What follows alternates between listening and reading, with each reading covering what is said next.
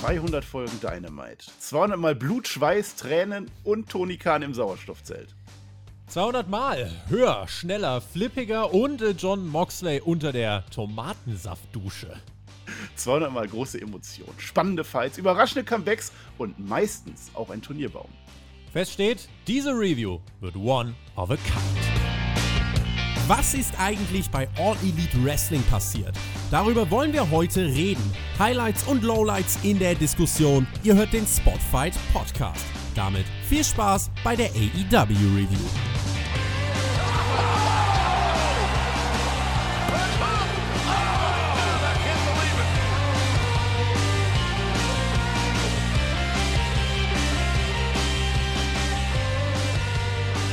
Donnerstag, 3. August 2023. Ihr hört und seht den Spotfight Wrestling Podcast mit einer fast schon kleinen Retro Edition. Ihr werdet es im Nachhinein im Intro ja auch gehört haben. Viele Jahre ist es her. Seitdem machen wir unser Podcast-Format zu AEW Dynamite und auch heute gibt es eine brandneue Review. Frisch für euch in die Ohren massiert. Ich bin Tobi und das wisst ihr natürlich. Wir sprechen über Dynamite 200. Großes Jubiläum. Wir äh, ja, werden gleich äh, einfach mal gucken, wie wir das aufarbeiten, wie uns das emotional mitnimmt, wie viel Emotion in dieser Show steckte. Ein Mann, der auch für pure Emotionen steht, das ist der Mann hier zu meiner anderen Seite, der einfach jetzt auch ein bisschen Urlaub, der jetzt auch einfach mal das Leben genießt, aber es sich nicht nehmen lässt, als Spotfight Workhouse natürlich trotzdem weiter seine Pflichten zu erfüllen. Auch in der SummerSlam-Woche schaut der rauf und runter, was bei AEW passiert ist. Marcel Weber, Happy Dynamite Day. Tag, Tobias, möchte ich dazu sagen. Ja, es ist, äh, ich sitze in einem Bett. Es ist tatsächlich so, wenn ich. Hier, es ist ein Bett. Ich bin im Urlaub, mir ist alles ziemlich egal geworden. Es ist wirklich, ich bin aus dem Bunker raus, ich bin geflohen. Ich habe doch keine Angst mehr, dass mir der Asteroid auf den Kopf fällt. Ich bin wieder da. Ich bin wieder mit Internet da. Wahrscheinlich funktioniert das heute glatt, alles wunderbar. Und natürlich lasse ich mir deine mal 200 nicht entgehen. Das ist doch klar. Ich bin doch jetzt in der Jahre Review dabei. Da muss ich doch die dann auch mitnehmen. Und ich habe mich tatsächlich sehr darauf gefreut. Und ich wurde auch nicht enttäuscht, möchte ich sagen. Ich möchte mein Glas heben, ja, auf dich. Sollen wir anstoßen? Auf, wollen wir anstoßen? Ich habe natürlich nur den Clan hier dabei. Äh, äh, äh, Kannst ja, du du, du trinkst ja keinen Alkohol, ne? Nee, Du, äh, richtig. Da muss ich ja jetzt, verdammt. Jetzt Äh, musst du mit ja. irgendwas arbeiten zum Anstoßen. Ich habe auch keinen Alkohol. Und zwar hier. Ohne Alkohol steht Okay. extra drauf. Ja, Äh, dann. sieht man das? Ja. Antibakteriell, ja, ist egal. Ich stoße jetzt mit dir auf 200 Folgen Dynamite an, Tobi. Achtung. Pro, ja, schenk mal genau so ein kleiner Shot, ja, da ich- Marcel. Ich ein bisschen So, eleganter im. Glas. Für alle Videozuschauer sehr Also schön. mach das nicht nach. Achtung, Ja. Tobi. 200 Folgen. Sagt man da was? Gibt es so eine AW Dynamite? Äh, hoch die Tassen. äh, hip, hip, Mox Blut. Prost. Hm, Mhm. Alkohol hätte der Sache gut getan. Oh, Aber jetzt habe ich, was habe ich denn jetzt alles? Ich muss mal gerade gucken. Ich habe jetzt antibakteriell, antibakterielle Formel gegen Mundgeruch und Kariesschutz. ja, Ist gar super. nicht so verkehrt. Also jetzt die nächste Stunde Karies. Das war's, Ende aus. Richtig. Toll. Diese Dynamite wird nicht nur one of a kind, sondern auch kariesfrei, frisch geprüft vom Dentalexperten eurer Wahl. Ich habe noch nie Mundspülung geschluckt, fällt mir auf, aber das ist Nee, etwas. äh, nee. solltest du auch nicht. Merken wir uns das. Ähm, zur Feier des Tages, weil wir ja auch mit äh, All-In für europäische Fans kurz vorm echten Mega-Event stehen, auch gern nochmal hier der Verweis. Die AW-Kommentatoren sind vor Ort, Spotfight ist vor Ort und am 26. August findet schon ähm, ja, in London, im Herzen Londons, im Clubhouse 5 am Leicester Square, eine eigene Fanparty statt. Die Moonsault.de Fanparty, wir sind mit vor Ort. Es gibt noch ein ganz geringes Kontingent. Es sind schon über 100 Tickets weg. Ganz geringes Kontingent noch. London-fanparty.de. Etwas mehr als 10 Euro und dann könnt ihr mit uns einen richtig coolen Abend verbringen. Wir freuen uns da sehr drauf. Und wer ja einfach mit Gleichgesinnten dort einen schönen Abend verbringen möchte vor All In, der ist da herzlich eingeladen. So.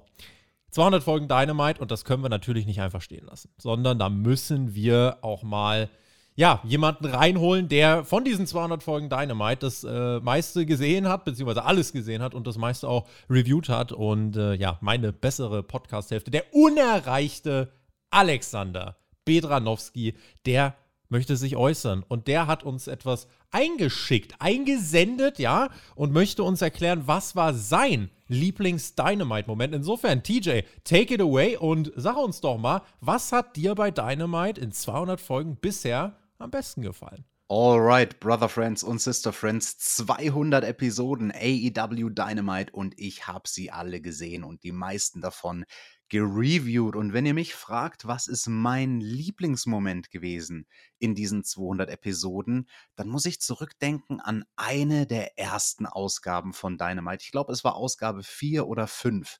Da hatten wir ein Segment mit Cody Rhodes im Ring und seinem Widersacher Chris Jericho hoch oben in so einer Loge im Publikum. Und das war für mich ein spezieller Moment und eine spezielle Promo, weil auf sehr geschickte Art und Weise von Cody die vierte Wand durchbrochen wurde. Er hat sich quasi direkt an den Fernsehzuschauer gerichtet und sinngemäß gesagt, hey, Wieso ist das hier beim Wrestling eigentlich so, dass da jetzt dieses unüberwindbare Hindernis steht, die Barrikade, über die ich nicht drüber klettern kann, zu dem Chris Jericho, der da oben im Publikum steht? Weißt du was? Ich mach's jetzt einfach. Ich springe über die Barrikade, ich gehe da hoch, ich hau dem aufs Maul und dann ist ein Brawl entstanden und dieser Brawl, der ging dann auch zu den Concession Stands, also das war ein schöner Throwback zu etwas, was es in den Territorien ursprünglich das erste Mal gab. Also da müssen wir einige Jahrzehnte in die Vergangenheit reisen, so ein Concession Stand Brawl. Und das hatte sehr schöne Vibes, auch zum Beispiel in der Attitude Era, da hat man sowas auch gerne gemacht. Und das war einfach ein Stilmittel, das gab es lange nicht mehr im Wrestling und das wurde wiederbelebt. Und diese Arten von Momenten sind es, die für mich vor allem in der Anfangsphase von AW Dynamite so special waren. Momente, in denen sich AW getraut hat, ja, das Rad auf eine gewisse Art und Weise neu zu erfinden, beziehungsweise zumindest einzelne Segmente neu zu erfinden und auf eine andere Art und Weise zu erzählen. Ein anderes Beispiel, wenige Wochen später, da hatten wir eine Vertragsunterzeichnung. Und vom Marktführer von WWE sind wir alle darauf konditioniert, wie so eine Vertragsunterzeichnung abzulaufen hat. Der Tisch steht in der Mitte vom Ring, dann wird gelabert, am Ende fliegt einer durch den Tisch. Nicht so bei AEW. Da stand der Tisch auf der Bühne ganz oben und am Ende ist keiner durch den Tisch geflogen und es war dadurch ein viel besseres Segment, ein andersartig erzähltes Segment und solche Dinge sind es, die mir besonders gefallen haben in den Anfangstagen von AEW und jetzt bin ich natürlich gespannt, was sind eure Lieblingsmomente? Was ist euch im Gedächtnis hängen geblieben? Schreibt's doch in die Kommentare. Ihr Lieben, seid mir gegrüßt aus der Toskana. Auch ich möchte euch natürlich meinen Moment von AEW Dynamite erzählen. Und für mich war es einfach Adam Cole gegen MJF. Dieses Match, was im Zeitlimit geendet ist und dann keine Entscheidung herbeigeführt hat. Im Allgemeinen die Cole und MJF-Fehde finde ich seit Wochen und Monaten einfach unglaublich gut und ich hoffe, dass sie noch wirklich weitergeht. Und bis wir uns dann ganz bald wiedersehen. Bleibt ihr mir gesund und neugierig. Bis dann. Schau an, guck mal, da meldet sich sogar der Toskana-Flo. Das ist eine kleine, nette Überraschung, von der wir gar nichts wussten. Der Flo hat sich da einfach mit eingeschlichen. Wir freuen uns da sehr darüber. Liebe, liebe Grüße an den, äh, ja, an den Flo in der Toskana und auch ganz liebe Grüße an den TJ hier aus dem Podcast von uns beiden. So viele AEW-Momente, Marcel. Egal ob aus mm. jüngerer oder älterer Vergangenheit, die haben ja in so kurzer Zeit gefühlt Momente für 30 Companies teilweise produziert, oder? Ja. Würde ich auch sagen. Also der Toskana-Floh, ne? Ich dachte, ich bin jetzt schon abgehoben, dass ich hier im Bett sitze, einfach so. Da geht ja da auf die Wald und Wiese da in der Toskana, ey. Grüße gehen raus, ne? Natürlich auch ein TJ. Momente. Also ich, äh, auch Dynamite kann Momente kreieren. Es gab ja diesen Best-of-Clip, den habe ich gezeigt, haben sie gezeigt. Ich habe das vorher, ich habe tatsächlich am Wochenende auf, äh, oder jetzt die letzten Tage auf, auf YouTube die Clips geguckt. Da waren so vier Folgen, glaube ich. Best of Dynamite äh, 2020, 2021 sowas. Ja. Habe ich mir alles angehört. Es ist ja krass, was da alles passiert ist. Und ich habe tatsächlich, manche glauben das nicht, ich habe jede einzelne Folge Folge Dynamite geguckt. Und Rampage sogar auch, aber da dann mehr geskippt, das muss ich dann zugeben. Also so ist ja nicht. Ja. Momente, ja, was ist mein Lieblingsmoment? Das gab so viel. Ich würde sagen Brody Lee, oder? Also die Triple Show, das war schon sehr, sehr herzergreifend. Ich habe Negativ One und so, das, das war schon krass, ne? Dann ja. hast du was auch im Kopf bleibt, ist natürlich Britt Baker mit dem Blut, dieses Visual. Ich bin ja normalerweise kein großer Freund davon, aber in dem Fall hat das dem Frauenwrestling sehr gut getan. Generell dieses, diesen Hype, der darum kreiert wurde, dieser Britt Baker-Moment. Sting war natürlich auch toll. mittlerweile hat sich bei mir so ein bisschen gelegt mit dem Sting-Hype, aber da waren war, war tolle Momente dabei. Also Dynamite hat sich jetzt mittlerweile tatsächlich etabliert. 200 Folgen muss man auch erstmal schaffen als Company.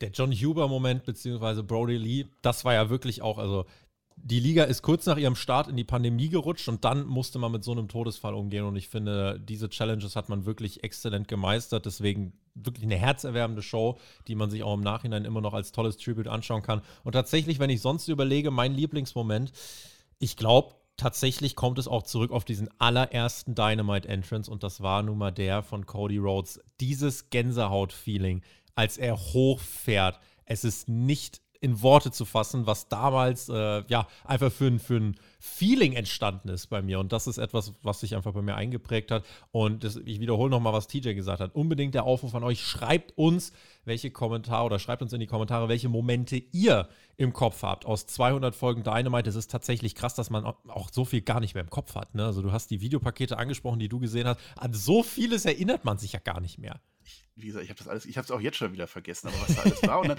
dann ich habe tatsächlich immer so ein bisschen reingeguckt, dann kamen da so Matches oder ich dachte, was kommt denn jetzt gleich, was kommt denn jetzt gleich? Ich habe immer die Augen zugemacht, wenn es eingeblendet wurde, ne? Und dann hinterher, ach ja, stimmt, ja, das war ja auch noch und so war das. Und dann sieht man auch, wie es dann zu den Momenten gekommen ist. Gut, die 2020er, 2090er Geschichten natürlich nicht so gut im Kopf, was du von 2023 gezeigt und hatte ich dann schon noch irgendwie Erinnerung. So mhm. schlimm ist ja dann bei mir auch nicht. Und wir möchten tatsächlich auch noch einmal den Ball äh, zuspielen. Wenn der TJ jetzt einmal gerade hier ist, dann hat er noch ein äh, eigenes Anliegen, was er ganz persönlich äh, sich gewünscht hat, dass wir das heute nochmal, ja, dass wir dem hier eine Bühne geben. Deswegen, äh, TJ, sag uns doch, äh, was dir sonst noch auf dem Herzen liegt. Eine Frage hat mich in letzter Zeit öfter erreicht, nämlich TJ, warum bist du eigentlich nicht mehr zu hören bei den Dynamite Reviews? Und der Tobi hat das zwar vor zwei Wochen, als der Marcel das erste Mal mit am Start war, schon erklärt, aber ich erkläre es euch gerne auch nochmal. Das ist auf meinen eigenen Wunsch hin geschehen. Denn diese Dynamite Reviews waren für mich maximal schwierig unter einen Hut zu bringen mit meinem echten Job. Ich arbeite 40 Stunden die Woche, eher mehr, in der Medienwelt und vielleicht arbeiten auch einige von euch da draußen in der Medienwelt, dann wisst ihr, wie es läuft am Ende der Woche. Da sind die ganzen Deadlines, da müssen die Projekte fertig werden. Und wenn man dann versucht, am Donnerstag oder Freitag, je nachdem, wann wir Dynamite gemacht haben, die Reviews, dann noch so eine Review auf die Beine zu stellen, dann muss man viele Stunden Arbeit on top irgendwie in seinen Arbeitstag quetschen. Und ich sag's euch ehrlich, wie es ist, da hat am Ende sowohl die Arbeit drunter gelitten, als auch der Podcast und der persönliche Stress, von dem spreche ich jetzt mal noch gar nicht an der Stelle. Deswegen, das war für mich kein tragbares Modell mehr, schon seit langer Zeit. Das ist auch der Grund gewesen, warum wir den Flo als zusätzliche Unterstützung mit am Start hatten. Und ich bin sehr, sehr dankbar, dass wir jetzt den Marcel haben, der in die Presche gesprungen ist. Denn ich sage es euch ehrlich, wie es ist. Hätte der Marcel nicht die Hand gehoben und gesagt, ich mache das, ich ersetze den TJ, dann hätten wir schlichtweg nicht die Manpower gehabt, die menschlichen Ressourcen, um weiterhin zeitnah Dynamite-Reviews auf die Beine zu stellen, so wie wir das machen. Und ich glaube, eine Sache, die vielen da draußen nicht bewusst ist, ist, wie viel Zeit in so eine Review fließt. Das ist nicht nur die eine Stunde, die wir uns hier hinsetzen und darüber reden. Ich kann gerne mal aus meiner Perspektive sagen, wie es bei mir war. Für eine Review, für Dynamite, schaue ich zwei Stunden in Content aber ich mache mir auch Notizen dazu. Und um Notizen zu machen, die gehaltvoll sind, brauche ich in etwa nochmal eine zusätzliche Stunde, nur um mich persönlich vorzubereiten auf die Show. Dann gibt es noch ein kurzes Vorgespräch mit dem Podcast-Partner, das dauert etwa eine Viertelstunde. Dann nimmt man eine Stunde den Podcast auf. Dann hat man noch eine Viertelstunde Nachgespräch. So, da sind wir schon bei viereinhalb Stunden. Jetzt muss das Ding aber noch hochgeladen werden. Das ist eine Arbeit, die auch ich übernommen hatte. Also im ersten Schritt das ganze Material in Premiere packen vorbereiten, dass das alles ordentlich geschnitten ist, dann exportieren. Mit einem schnellen Rechner geht das in etwa einer halben Stunde. Dann das ganze Zeug hochladen. Mit schnellem Internet geht das in etwa einer Dreiviertelstunde. So, und ihr seht, auf einmal sind wir in einer Dimension, wo wir so in etwa bei sechs Stunden sind und das ist die Arbeit für eine Review. Und vielleicht versteht ihr dann, warum das schwierig mit der Arbeit kombinierbar ist, vor allem wenn das die Arbeitstage sind am Ende der Woche wo die Arbeit sehr stressvoll ist. Und deswegen war es mein Wunsch, da einen anderen Modus zu finden. Ich wollte zu Collision und ja, meine Vermutung hat sich bestätigt, dass Collision eine andere Art von Show ist. Und ich sage es euch ehrlich, wie es ist. Collision ist eine Show, die mir persönlich als Fan, als Konsument des Contents deutlich besser gefällt. Collision spricht mich sehr viel mehr an als Dynamite. Es sind zwei Shows mit einer komplett unterschiedlichen Identität und ich denke, das müsst ihr den Podcastern auch gönnen. dass wir uns mit Content beschäftigen, der uns möglichst viel Spaß macht. Der Spaß, der soll ja auch nicht auf der Strecke bleiben. Ich hoffe, der Marcel hat Spaß bei Dynamite. Ich hoffe, die Woche oder die Episode diese Woche war besser als letzte Woche. Das soll ja nicht so toll gewesen sein. Und damit gebe ich zurück an ihn und an das T in TJT. TJT. So viel möchte ich dazu noch sagen. Und äh, jetzt haben wir eigentlich schon wirklich sehr viel Zeit verplempert, glaube ich. Also, das war der längste Vorspann einer Dynamite-Review aller Zeiten, war wirklich. Ja, und, ich bin äh, doch da. Ich habe doch fünf Minuten, die mir vertraglich zugesichert sind, dass ich rumlabern darf. Jetzt haben wir acht. Ja, komm. Es ist aber auch 200 Folgen Dynamite. Da darf man doch mal acht Minuten rumlabern. Ja, noch länger. Da kommt ja noch. Also ich habe noch nicht mal gefragt, welcher Tag heute ist. Ich werde das auch nicht tun. Nee, wir sind ja. Wir, also, eine Viertelstunde ist dann wahrscheinlich fast schon rum, wenn wir jetzt mit allem Drum und Dran und Intro und Einspieler und es ist ja eine halbe Technikproduktion, die wir jetzt hier schon wieder hoch hochgefahren haben. Ne? Ach, stimmt. Dementsprechend, ja. also kommt ganz schön was dazu. Aber das kann ja nicht von meiner Zeit abgezogen werden, wenn dann TJ eingespielt wird oder so, nee. natürlich. Aber rein geredet, ich habe noch unter fünf Minuten geredet. Ich kann noch viel mehr. Wie geht's dir, Tobi? Ich möchte mit euch noch äh, sprechen äh, über eine ganz wichtige Frage, denn auch wenn der Flo einmal hier ist, können wir da auch mal nachhaken.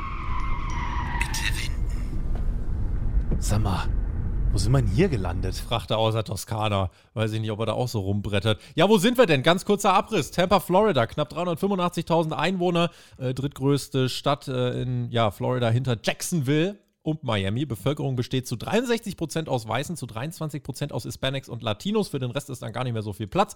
Äh, hier wohnt NXT.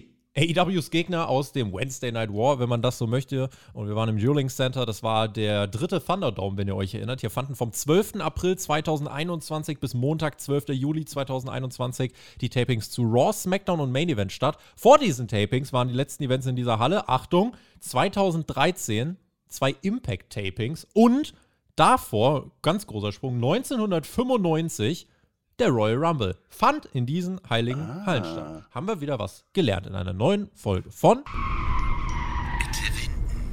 95. Sag mal, wo sind wir denn hier gelandet? 1995. 1990, ich dachte 95, 95. 95, 95, 1995. Das war ja. leider nicht gut. Anfang und Ende waren gut, aber mhm. das ist egal, da kann Temper ja nichts dafür. Temper kann auch gar nichts dafür, dass NXT in Orlando ist. Das ist auch alles egal, Tobi. Lass doch einfach mit Dynamite anfangen. Temper kann auch nichts dafür, dass es sich mit Pampers reimt, aber das ist auch total egal. Wir gehen rein in die Folge. Das äh, ja, war jetzt ein expliziter langer Vorspann. Wir müssen nun aber sprechen über diese Show. Wir wollen feiern. Ich bin sehr gespannt. Wir präsentieren nämlich erstmal nicht nur selbst ein Retro-Intro, sondern auch AEW CW zeigt uns sein Retro-Intro. Es gibt danach das Feuerwerk und wir sehen, es ist sogar die Retro-Stage. Was heißt Retro? Halt die ältere. Ne? Aber die, die sehen wir tatsächlich und die haben wir. Das hat AEW ja selten gemacht, beziehungsweise noch nie, dass man eine Special Stage, und das verstehe ich hier dann so, für eine Special-Episode rausgehauen hat. Dynamite 200. Und wir haben uns das so oft gewünscht und ich möchte das dann hier explizit tatsächlich loben. Und als wäre es nicht Retro-Flair genug, natürlich der erste, der dann rauskommt, Chris Jericho ist seit Tag 1 da, trifft mit Konosuke Takeshita auf Sammy Guevara und Danny Garcia. Direkt der Rückblick auch auf die Debütausgabe Dynamite, bei der sich der Inner Circle um Jericho formierte. Also wirklich volle Kanne Retro, kann man sagen. Und was ich so oft kritisiert habe, möchte ich dann hier Marcel jetzt auch mal loben. Du lobst mal was bei Dynamite, das finde ich immer interessant. Du hast ja hier sogar, das hat der Tobi auch alles gemacht, was ihr hier drumherum seht, wenn ihr auf äh, hier unsere Video-Reviews anguckt. Ne? Da ist alles in Retro. Ist ja dieses Holy-Ding, diese Farbengewerfe und mhm. so. Trink dir mal noch mal ein bisschen dein Wasser. Ne? Mhm. Das fand ich schön. Die Tunnel sind wieder da. Also es ist nicht exakt die gleiche Stage, man hat sie ja nicht einfach nachgebaut, einfach nochmal das alte Set geholt, aber es waren halt so die Anspielungen da. Links und rechts ein kleiner Tunnel. Man hat eine Chance vertan, weißt du? Es sind ja zwei Nullen und man hätte ja links daneben so einen Schwan oder so hinstellen können oh. und dann wären die Tunnels dann eine 200 und dann wäre ich auch zufrieden gewesen. Bin ich so aber auch. Das war schon ein cooler Moment. Ja, Schwan drüber, sage ich da mal. Lust, äh, lustig dann der Tanz von Danny Garcia war weiter mehr over, jetzt hör auf zu lachen, als Sammy Guevara. Man erklärte uns Sammy und Garcia so total das effektive Top-Team und Sammy und Jericho starten äh, beide in der ersten Ausgabe von Dynamite gefeatured gewesen. Also das natürlich alles gewollt. Das ist dann auch cool. Halle war gut gefilmt, sah sehr schön voll aus, fand ich. Knapp 5000 Fans waren da. Stimmung war okay, auch ohne Shots. Und äh, es war so ein rundum guter Start. Äh, Garcia war halt am Anfang äh, mit seinem Tanz ganz lustig dabei. Don Kell ist auch am Start. Der sah wie Takeshita und Danny Garcia eine Sequenz bekamen, die sich nach anfänglichem Tanz um Takeshita und Danny Garcia dann äh, hin in eine Dominanz der Heels verlagerte und dann griff auch hier und mal schnell der Don Callis ein, dann hält er mal jemanden am Fuß und nach der Heatphase gegen Garcia gibt es den Hottag zu Sammy, der mit Dives, spektakulärer Babyface-Offensive zurückkommt, den ersten Nearfall einsammelt. Es gibt einen Hottag später zu Garcia, der reinkommt und direkt in den Codebreaker springt. Also das war wirklich der kürzeste Hot Tag, der hot war aller Zeiten gefühlt. Und ja, es gibt einen Einroller von Garcia später gegen Jericho. Das reicht aber auch nicht. Äh, setzt den Dragon Slayer gegen Jericho an. Don Callis greift dann zum Baseballschläger. Und vor den Augen von Chris Jericho schlägt er Danny Garcia K.O. Knockout. Referee bekommt nichts mit und Jericho ist, der, der ja sonst eigentlich sehr oft durch Cheaten gewinnt, der ist perplex weil jetzt wurde ja einer seiner Kameraden geschlagen und wir sehen den Zwiespalt. Nimmt er den Pin jetzt an? Er nimmt ihn an. Eins, zwei und drei, Marcel. Der Jericho entscheidet sich, das haben die Kommentatoren auch postwendend erklärt, hier nach 13 Minuten in diesem Match, für den Sieg mit Hilfe von Don Callis und gegen seine JAS. Ja, das ist nicht nett von Jericho, ne? Also wir haben ja diesen, diesen Querverweis gehabt zu Dynamite Folge 1, als Jack Hager gekommen ist und sich der Inner Circle gebildet hat. Und jetzt hat sich Chris Jericho im Gegenzug selber einen neuen Circle gebildet mit dem Don Kellis. Also das war jetzt so, die wollen wir jetzt nicht mehr, weil er, er, hat, er guckt erstmal so hin mit dem Baseballschläger. Naja, warum? Lass das doch einfach. Ich hätte doch auch so gewonnen wahrscheinlich. Mhm. Nee, aber er findet es dann gut. Er nimmt den Pin dann mit. Da ist er dann wieder der Opportunist am Ende. Warum denn nicht? Ähm, mich jetzt während des Matches so ein bisschen gestört, dass man da die Story nicht weiter aufgegriffen hat. Ich weiß nicht, ob er deine mal gerade im Eröffnungsmatch sagt, Match, mach, gib ihm. Ähm, aber die, die Teams haben für mich zu, viel zu, äh, zu, zu sehr koexistiert, so würde man im WWE-Kosmos sagen. Mhm. Also Garcia und, und äh, Guevaro, die kennen sich ja aus dem Turnier vorher, zusammengelost, das passt ja dann jetzt auch mittlerweile. Aber ich finde, Jericho hätte so ein bisschen zwischendurch noch so, so leichte Spitzen, so, eigentlich so, na, so, so bei so einem Tech dann so, will ich jetzt tecken oder so, dass er noch so ein bisschen die Zweifel hat, weil eigentlich soll ja der Baseballschläger am Ende dann die Entscheidungsgrundlage sein, dass Jericho sagt, ja komm, Jetzt bin ich dann dabei, jetzt bin ich bei dem Kellis dabei. Das ist aber nur eine kleine Kritik. Ansonsten fand ich das einen guten Opener. Ich würde auch sagen, guter Opener, gute Story, gutes Setting. Äh, das kann man jetzt auch noch weiterspinnen. Ich finde es auch gut, dass tatsächlich jetzt der Zerfall der JAS dann doch irgendwie ein bisschen länger behandelt wird. Erinnert euch mal an den Zerfall des Inner Circle. Tut ihr nicht, sehr wahrscheinlich, ja, weil das einfach keine große Nummer war. Dann lieber wie hier mit dem Zerfall, äh, ne, den an eine größere Geschichte koppeln und ein paar Charaktere voranbringen, weiterentwickeln. Insofern, ich habe hier an diesem Opening wirklich gar nichts auszusetzen. Es hat auch Sinn gemacht für Dynamite 200 mit genau diesem Opener reinzugehen. Und ja, am Ende steht Jericho da und feiert irgendwie mit, aber so hundertprozentige Ekstase ist in seinem Gesicht nicht. Er hadert ein bisschen und da haben wir nachher am Endeffekt auch noch ein kurzes Backstage-Segment bekommen. Jericho läuft da durch die Hallen und Matt Menard konfrontiert ihn und sagt, nächste Woche verpflichtendes JAS-Meeting und du wirst da sein. Also da brodelt es und nächste Woche wird Jericho sich rechtfertigen müssen. Hm, ich glaube, das brodelt nicht mehr. Also ich glaube, jetzt hat man mir erzählt, der Jericho ist jetzt durch damit. Die JAS, ob sie weitermacht oder nicht, ist dann zumindest, ist halt vielleicht noch eine AS, so eine AS-Verbindung. Mhm. Aber der Jericho, der ist jetzt beim Kellis, der kann ihm einfach mehr liefern die nächsten Wochen und Monate. Tony Khan meldet sich backstage. Wir feiern 200 Episoden Dynamite und einen wichtigen Meilenstein auf dem Weg in Richtung All in der größten Pro-Wrestling-Show aller Zeiten. Generell, das ist die Tagline, also stupendous und das greatest Wrestling-Match ever. AEW hat nun auch eine Tagline und sie ist The Biggest Wrestling Event Ever. Das größte Wrestling Event aller Zeiten. Und da reden wir nachher nochmal drüber. Evo All In. Hier haben wir dann erstmal ein Paket anmoderiert und da sagt Tony Khan, danke an alle Wrestler und Mitglieder, die das ermöglicht haben, die Teil waren von 200 Folgen Dynamite. Und dann kriegen wir wirklich ein richtig schönes Videopaket. Da ist ein Cody drin, da ist äh, Jay Lethal drin, da ist ein John Hubert drin. Also wirklich alles Wichtige, Schöne aufgegriffen, mitgenommen, toll musikalisch untermalt, toll geschnitten und dementsprechend, das war, ja, ne, bei aller inhaltlichen Kritik, die wir an AW immer liefern, was diese Company alles auf die Beine gestellt hat, wie sie sich etabliert hat, wie sie jetzt in wenigen Wochen 80.000 ins Wembley-Stadion bekommen wird. Also, ich denke, dieser Company geht es nicht schlecht und ich denke, die ganze Industrie hat einfach von AEW extrem äh, profitiert.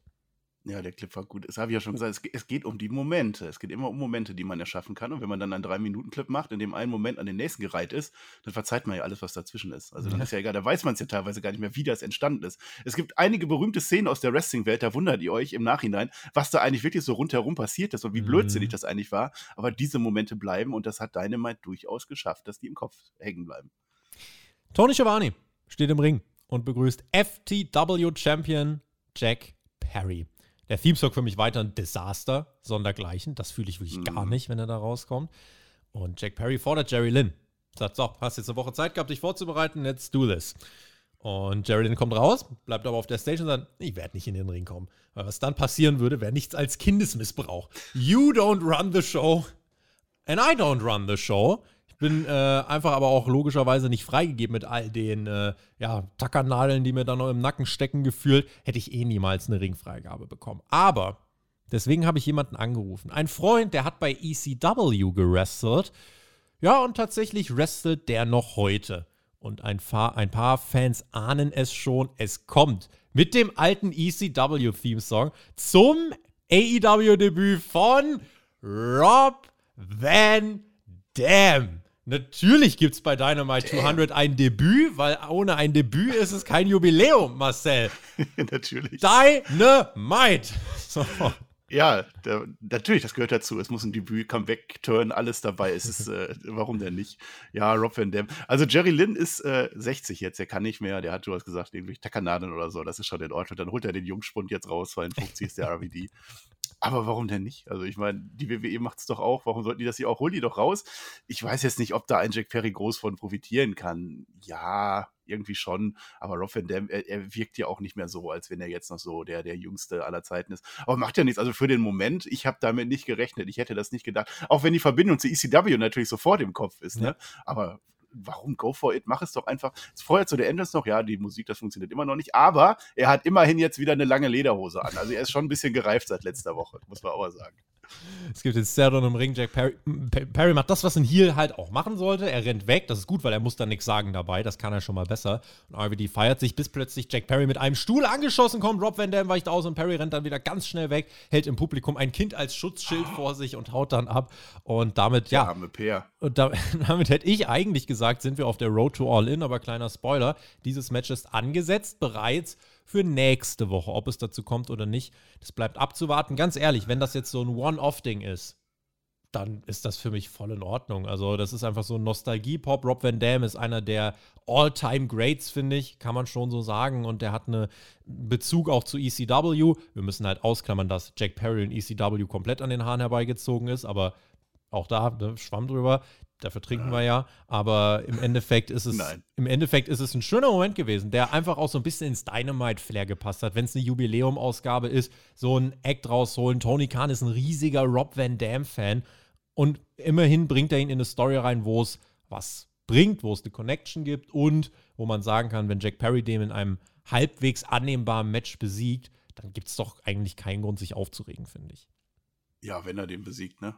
Das haben wir auch schon doch. vieles gesehen. Ja, doch, da gehe ich von aus. Das, ich finde das absolut in Ordnung. Also, warum denn nicht? Aber dass es halt nicht in Wembley ist, das ist halt so wieder, ne? Da sind wir wieder bei der Debatte, was ist jetzt groß, was ist größer, was ist noch größer. Also, äh, ein AVD mit einem Comeback oder Debütmatch bei Dynamite, aber Comeback dann im Ring gegen einen Jack Perry, die man ja offensichtlich weiter pushen will, das wäre doch ein Wembley-Match. Jetzt machen wir das nächste Woche bei Dynamite. Okay, gucke ich mir an, wird bestimmt gut.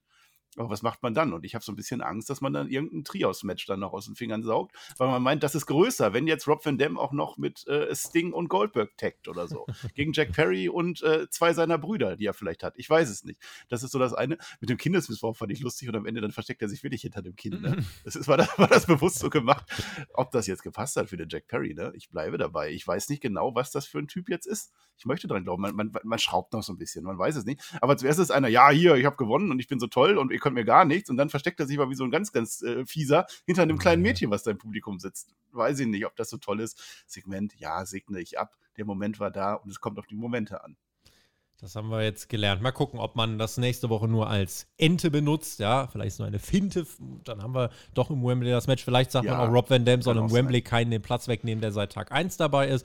I don't know. Es wäre für mich auch ein Wembley-Match, bin ich auch bei dir. Aber wir warten einfach mal ab, wie man es nächste Woche macht. Vielleicht gibt es dann auch noch mehr ECW-Legenden, die dann noch kommen. Ich habe jetzt keine Ahnung, wer noch irgendwie dann verfügbar wäre für ein, für ein anständiges Match, ob man es dann irgendwie nochmal steigern möchte. Tommy, Tommy, Dreamer und dann Baba Ray. Das ist eigentlich die übliche Version. Was macht der immer. Sandman? Jetzt, äh, ja, nee. der trinkt wahrscheinlich auch Mundwasser. Ja, der Aber mit Alkohol. Der stößt am Ende, wenn Hikaru Shida den Titel gewinnen sollte, stößt er heute mit der, äh, nicht mit dem Gläschen an, oder auch, aber auch mit dem Kendo-Stick. Darauf einigen ja, ja. die sich dann. Ja, ja. Ich dachte, es wird unser Main Event. Es wurde unser zweites Match des Abends. Anything Goes. Drei Männer, die seit Dynamite Nummer 1 am Start sind. John Moxley, Penta und Trent Beretta. Und die haben im Endeffekt letzte Woche eine Feder angefangen. Vielleicht ein paar Tage früher, wenn wir noch Ring of Honor mit reinnehmen. Und dann haben sie entschieden, heute einen Brawl zu machen, bei dem Thumbtacks sind, bei dem Stacheldraht drin ist, bei dem geblutet wird, bei dem es durch vier Tische geht. Also wirklich all out rausgehauen. Ich habe jetzt das Match so ein bisschen schon vorweggegriffen. Ich habe mir aufgeschrieben, das, was 1997 bei Nitro ein Public Enemy Match war, war so ein bisschen das jetzt, nur in deutlich besser. Also no disrespect, ne? Aber Mülltonnen, Stacheldraht und die haben sich da auch komplett reinge reingehauen. Und ich muss sagen, dafür, dass das letzte Woche angefangen hat, boy, that escalated quickly, würde ich sagen. Und ja, das das fand ich halt tatsächlich ein bisschen, ein bisschen drüber. Die Crowd hat es halt komplett gefressen. Die Crowd war wirklich absolut drin. Holy shit-Rufe äh, nach einem Superplex von Trent nach draußen gegen Moxley durch zwei Tische. Mox, auch das eine kleine Breaking News, Marcel. Hm? Blutfrei durch dieses Match gekommen. Ist das richtig? Habe ich das richtig beobachtet oder war am Rücken was? Nee, oder? Ich da tatsächlich nichts gesehen. Der, der Beretta hat sehr viel geblutet. Also, John Moxley, was ist mit dir los? Also, ist jetzt so die nächsten 100 Folgen, dass du deinen Charakter änderst? Nein, bitte nicht. Also, das ist, wenn schon eine Parodie deiner selbst, dann zieh das jetzt durch. Und auch dieses Match, ja, die Story dünn. Dünn, würde ich sagen. Match nicht so dünn, das ist schon in Ordnung. Hau das raus. 200. Folge, weil auch das ist Dynamite. Hat man immer wieder gesehen. Warum denn nicht? Und das ist das Schöne. Kaum ist irgendwas im Ring, zum Beispiel 2x4, dieses Bar-Feuer-Ding. Piledriver drauf. Bam, gib ihm. Ja, das passt ja auch ein bisschen rein. Es ist ein ja. AW Hardcore-Match und natürlich ist das dann nicht die ganze Zeit nur mit Kendo-Sticks, sondern äh, da geht es eben direkt rein in die Thumbtacks und da nimmt auch jedermann Pile Driver in die Thumbtacks und ein Storm Zero, äh, Strong Zero in die Thumbtacks, Scotch-Style und so weiter und so fort. Also wirklich allerhand, was sie da reingeschmissen haben. Penta wird auch nochmal in die Tags geschickt. Es gibt einen Cutter, äh, allerhand Manöver. Mox, wie gesagt, ohne Blut. Am Ende bringt er ein Paradigm Shift gegen Penta durch. Trent schubst Moxley beiseite, beziehungsweise strikt ihn mit dem Knie beiseite und 1, 2, 3 staubt nach 13 Minuten dieses Finish ab und gewinnt tatsächlich dieses Anything Goes Three-Way. Was steckt da jetzt dahinter? Wir haben ja diese Fehde so mit Moxley und Orange Cassidy. Wollte man jetzt einfach auch der Face-Seite nochmal was geben, weil Moxley Richtung Titel geht? Oder was glaubst du, warum hat ausgerechnet Trent dieses Match gewonnen? Ja, weil das gleich noch passiert, was du uns gleich erzählen willst. Da würde ich dann gleich noch drauf eingehen. Na gut. Hat es dann auch ziemlich bereut dann, ne? Der muss dann auch direkt schlafen gehen dann, ne? Oder vielleicht gefreut, weil ein bisschen müde war er wahrscheinlich auch, ne? Ich hab's mit den Thumbtacks, das, das fand ich so lustig, ne? Also Moxie holt die Thumbtacks raus und dann geht wirklich einer nach dem anderen da durch, ne? Es bam, bam, bam. Moxie hat auch noch, noch mal Piledriver, ist scheißegal. Und weißt du, warum die das gemacht haben, Tobi? Weißt du eigentlich, welcher Tag heute ist? Na. Es ist heute der Wisch den Fußbodentag. Deshalb haben die das gemacht. Ja, guck mal. Also, ja. Ich finde das gut, dass da Rücksicht drauf genommen wird. Ich prangere das an, dass das vorher noch nicht ja. so war. Ja.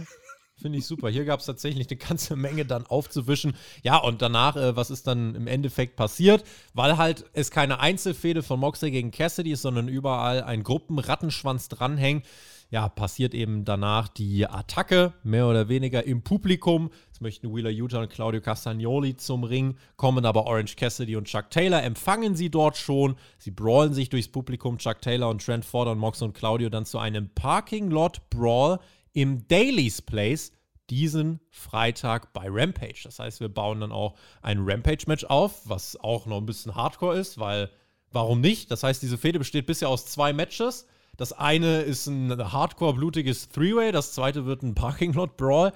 Weiß nicht, was, was äh, Cassidy und Mox im Wembley vorhaben potenziell, aber ja, es ist halt in meinen Augen, ne, wir hatten jetzt ganz lang diesen Stable War, Elite gegen Blackpool Combat Club und jetzt machen wir halt dann Blackpool Combat Club gegen Best Friends und das wirkt einfach nur wie eine Light-Version oder wie eine runtergewaschene Version dessen. Deswegen finde ich es insgesamt leider nicht mehr ganz so originell. Es ist Tony Khan findet das besser als eine Einzelfehde oder sagt, nee, wir können keine Einzelfehde machen, weil der Rest mit dranhängen muss. Aber ich finde, hier hätte man auch das Eins gegen Eins einfach forcieren können. Ja, ja, man muss ja dann in Wembley versuchen, dass man möglichst viele in einen Ring packt mit möglichst vielen Stables. Also vielleicht so acht Stables gegeneinander mit jeweils vier Leuten und so. Dann, dann ist auch viel los. Dann haben sie ja fast schon die 80.000 zusammen. Dann ist das ja in Ordnung. Ich hätte das lustig gefunden, als sie so durch das Publikum reingekommen sind. Ne? Wenn die dann einfach dieses kleine Mädchen nochmal so beiseite geschubst hätten oder so. Wenn man das nochmal eingebunden hätte, gerade von dem Dick Perry. Äh, naja, ansonsten, es ist das, das war nicht das erste, aber es ist eine der, der Dynamite-Momente dieser Parking Lot Brawl damals gewesen mit den Best Friends. Darauf spielt man ja an, da war auch das Debüt dann am Ende später von, von FDR. Äh, dass man das nochmal macht, ist in Ordnung, aber dann macht das doch in dieser Show. Also jetzt willst du doch möglichst groß deine Dynamite 200 machen. Ja, du willst auch irgendwie Rampage äh, irgendwie groß machen, aber Rampage hat keine 200. Folge. Dann mach das doch jetzt hier schon, statt dieses Matches, was auch in Ordnung war, aber mach das doch. Und dann haben wir das schon gesehen, dann haben wir den nächsten Parking Lot Brawl und dann naja, vielleicht lässt er am Ende noch so ein Tag Team Match raus oder so, dann mhm. hättest du auch die Zeit gehabt. Aber ansonsten, Aber man ich lässt sich, mir bei Rampage an. Man lässt sich nicht viel Luft nach oben, finde ich. Also mit einem Hardcore-Match und einem Parking Lot Brawl und dann das ja. große finale Match, ein One-on-One Singles Match. Singles. For one fall. Ja, one fall. Gucken ja. wir mal. Rob Van Dam guckt auch und zwar bei René Paquette ins Interview, wird gefragt, was hat ihn eigentlich hierher verschlagen? Und Rob Van Dam, naja, der Jack Perry hat sein Maul aufgerissen, lol, und das spricht sich ja rum. Das sieht ja jeder, hört ja jeder. Kann ja damit rechnen, dass ich dann komme. Also nächste Woche du gegen mich, FTW Championship. Ich werde gewinnen und dann, das habe ich schon mit vielen Titeln gemacht, ich gebe ihnen den Wert zurück. Ja, ein unfassbares Prestige, da hebe ich sie zurück hin und dann retire ich den Titel, beziehungsweise äh, gebe den Titel wieder ab und mache was anderes weiter. Ja, gucken wir mal. Ja, weil dieser Titel ja so wichtig ist. Ne? Den mhm. hat er mhm. noch nicht gehabt. Er hätte übrigens Chancen gehabt, die zu haben. Ne? Damals hätte er irgendwann irgendwann mal holen können. Mhm. Ich finde ja, äh, Rob Van Dam, also der größte Moment von Rob Van Dam und was ich auch am besten finde, damals ECW One Night Stand, das war ja die Geschichte. Ne? Koffer eincashen, Money in the Bank gegen John Cena ja. im, im, im, im Ballroom. Es war großartig. Paul Heyman kommt am Ende noch, Edge kommt noch. Das hat Spaß gemacht. Naja, und dann hat Rob Van Dam leider damals, die Geschichte ist halt da, mit Sabu so ein bisschen on the road. Da war so ein bisschen, naja, grüner Rasen im Spiel und so. Da hat er sich dann ein bisschen kaputt gemacht. Mal gucken, das macht er jetzt nicht mehr. Doch, das macht er immer noch, aber jetzt auf legale Art und Weise ist ja, ne, aber jetzt kriegt er ein Match gegen Jack Perry und ich glaube, davon hat er die letzten fünf Jahre geträumt. Hook spielt erstmal keine Rolle, aber was nicht ist, kann noch werden. Ich glaube, der Zug kennt einfach keine Bremsen und deswegen braucht es auch noch ein bisschen. Aber auf dem All-Out-Poster fährt ein Zug und vielleicht hüpft er da ja raus, wenn es spätestens soweit ist. Tschut, tschut. Tschut, tschut. Ja. MJF kommt unter tollen Reaktionen heraus. Eingeblendet wird dann Material vom Sieg gegen Danny Garcia und Sammy Guevara. aber noch nicht von Collision. Wir haben vorher einen Collision-Rückblick bekommen und bekommen auch später nochmal einen. Was ist dort passiert? Sie haben verloren gegen FTA. Und danach, alle haben es erwartet, Adam Cole auch. Er hat sich eigentlich dann schon demonstrativ mit dem Rücken hingestellt. MJF wollte ja das Match eigentlich, wollte Cole beschützen, hat dadurch aber das Match verloren. Cole hat danach ihm den Titel gegeben und hat sich umgedreht und alle dachten, ja, jetzt passiert es und auch Cole einfach nur, ja komm, mach es. Und er dreht sich um und es gibt eine Umarmung. Maxwell kann nicht. Er kann es nicht durchziehen. Und das hat einen ja, tollen Main Event, wie ich finde, beendet. Wir haben ja viel gelobt. TJ hat es vorhin schon angesprochen. Bei Collision, auch diese Woche Collision bin ich sehr gespannt. Übrigens 740.000 Zuschauer. Ne? Das ist das Live-Rating. Die zweitbeste Quote für Collision in der sechsten, siebten, achten Woche. Also, das ist, glaube ich, äh, positiv auf jeden Fall zu bewerten. Und das ist, es, äh, ist etwas, was man dann jetzt hier bei Dynamite schön aufgegriffen hat. Und vor allem, weiß nicht, wie es dir geht, aber ich finde, wirklich mal so ein Segment und so ein Engel zu haben, der wirklich, du kannst dich darauf verlassen, jede Woche geht das weiter. Mittlerweile sogar in zwei Shows und es wird nicht schlecht, aber genau das braucht AEW. Eben nicht jede Woche ein komplett wechselndes Roster und jede Story nur alle zwei Wochen erzählen, sondern dieser eine rote Faden, der durch jede Show geht, finde ich äh, sehr wichtig. Deswegen gut, dass das Segment kam, was wir gleich besprechen. Ich kann dir sagen, wie es mir geht. Ich habe gerade zwei Shots Mundwasser getrunken. Mal gucken, ob wir diese Dynamite noch durchziehen können. Ja, natürlich war das gut bei Collision. Und das ist ja die große Story gerade bei Dynamite und Collision und wo auch immer. Äh, man hätte ja, jeder hat gerechnet, MJF, der Böse. Am Ende haut er den eh wieder kaputt und so hat er nicht gemacht. Er hat sich ja im Match ja auch schon so ein bisschen geopfert oder davor ihn hingestellt und so, ne? Ich, mich würde interessieren, ob das der ursprüngliche Plan war, dieser Weg, oder ob Tony Khan tatsächlich gesagt hat, ähm, wir gehen nochmal vom Weg ab. Weil die einfache Art und Weise wäre gewesen, Bahn drauf, Wembley-Match, macht das klar und dann gucken wir mal. Ich hoffe, dass Tony Khan gelernt hat, weil ich finde, das ist die deutlich bessere Story. Gucken wir mal, was man draus gemacht hat. MJF kommt raus, er mimt wieder das Babyface. Es gibt MJF-Chance, er erklärt uns, ja, dass er aufgrund von auch Krankheiten, er kann Emotionen nicht so gut kontrollieren. Psychisch äh, einfach etwas, ja, was ihn sehr bedrängt und viele wissen über seine Vergangenheit gar nicht so wirklich viel. Er wurde schon so oft belogen, hintergangen, ähm, gemobbt, verprügelt und hat daraus einfach geschlussfolgert, die Welt ist böse und er muss böse sein und anderen zuerst in den Rücken fallen, bevor sie es tun. Deswegen ist er so geworden, wie er geworden ist. Ein Arschloch, ein Drecksack. Das ist einfach, sagt er. Das ist einfach, weil euch dazu zu kriegen, mich auszubuhen, euch zu beleidigen, da gehört nichts dazu. Aber sich zu öffnen und verwundbar zu sein, das ist wahre Größe. Aber dank jedem von euch bin ich jetzt anders. Ich habe keine Angst mehr. Ihr denkt über Max nach. You care about Max. Ihr habt Sympathie für das Böse. Crowd jubelt sehr, sagt, keine Sorge, ich ändere mich nicht über Nacht. Ich bin weiter ein Drecksack. Aber Boys and Girls, ich bin sowas von bereit, euer Drecksack zu sein. Und die Crowd geht richtig aus dem Sattel. Geil, Mann. Scumbag, Scumbag. Oh, Scumbag. Er ist ein Drecksack, ja. ja Keine Angst, ich gebe euch immer noch das, was ihr eigentlich nicht mögen wollt, aber eigentlich mögt, weil ich bin halt so und das ist ja das Tolle daran. Ja. Das ist, das ist die Story und das ist, du hast es gerade schon gesagt, er mimt immer noch das Face. Ne? Ich glaube nicht, dass er ein so schlechter Schauspieler ist als Babyface. Dieses Lächeln, das glaube ich keine Sekunde. Dieses Lächeln ist so falsch und er macht das so gut und es kommt bei mir komplett an und die Crowd auch, you are scumbag, wir freuen uns. Und er sagt, einer Person ist er ganz besonders dankbar. Von einer Person hat er gelernt, dass selber oder selbst er einen Freund verdient. Und das ist Adam Cole. Der kommt unter lauten Reaktionen heraus. Bei Collision hat er, ja, wie gesagt, damit gerechnet, dass MJF in den Rücken fällt. Es kam nicht so. Und Cole meint, Max, ganz wichtig, und das ist schön, dass du das verstanden hast, du bist nicht allein. Diese Leute wissen, tief in dir drin hast du eine gute Seele. Tief in dir drin wissen die Leute, ist etwas, mit dem man sympathisieren kann. Nicht nur ich bin stolz auf dich, wir, Max, sind stolz auf dich. Nochmal lauter Jubel brandet auf und Max bedankt sich und sagt, das ist aber eigentlich gar nicht der Grund, warum ich dich rausgerufen habe. Stimmung legt sich kurz wieder so ein bisschen und wir dann, hm. Habt ihr ja versprochen, wenn wir mit FTA durch sind, bekommst du einen World Title Shot. Und ich habe lang nachgedacht, Adam, mir den Kopf wirklich zerdacht und zerrödet und ich bin zu dem Entschluss gekommen, du, du verdienst kein Match. Hui, was ist denn da passiert? Alle sind traurig und Adam auch total verdutzt und sagt, was ist jetzt passiert? Und MJF geht nach draußen und lässt sich eine Mappe in die Hand geben und sagt, Adam, du verdienst nicht irgendein Match, du verdienst das Match. Im Main Event, im Stadion, vor 80.000 auf der größten Bühne die diese Liga jemals gesehen hat. Die größte Bühne in der Historie unseres Sports. Adam Cole, MJF, Wembley, all in. Adam Cole unterschreibt den Vertrag und es ist offiziell. Wir haben unser erstes Wembley-Match, Marcel. Wir haben unseren Main-Event. Adam Cole sagt noch Max, I love you, man. Und MJF nur I love you too. Die Grafik kommt auf den Bildschirm, die Crowd jubelt. Was ein, was ein Weltsegment. Und dann steht da auch noch live on Pay-Per-View. Wir wissen mittlerweile, man kann es als Pay-Per-View auch gucken. Es läuft äh, auf Cable Pay-Per-View, es läuft auf Fight. Also da haben wir doch so viele erfreuliche Nachrichten auf einmal. Herzerwärmend. Ja. Herzerwärmend. Und das in der 20. Folge von Dynamite. Ne? Oh. Da hat doch der Tony Khan tatsächlich in sein Notizbuch geguckt oder in seinen Kalender und gesehen, stimmt.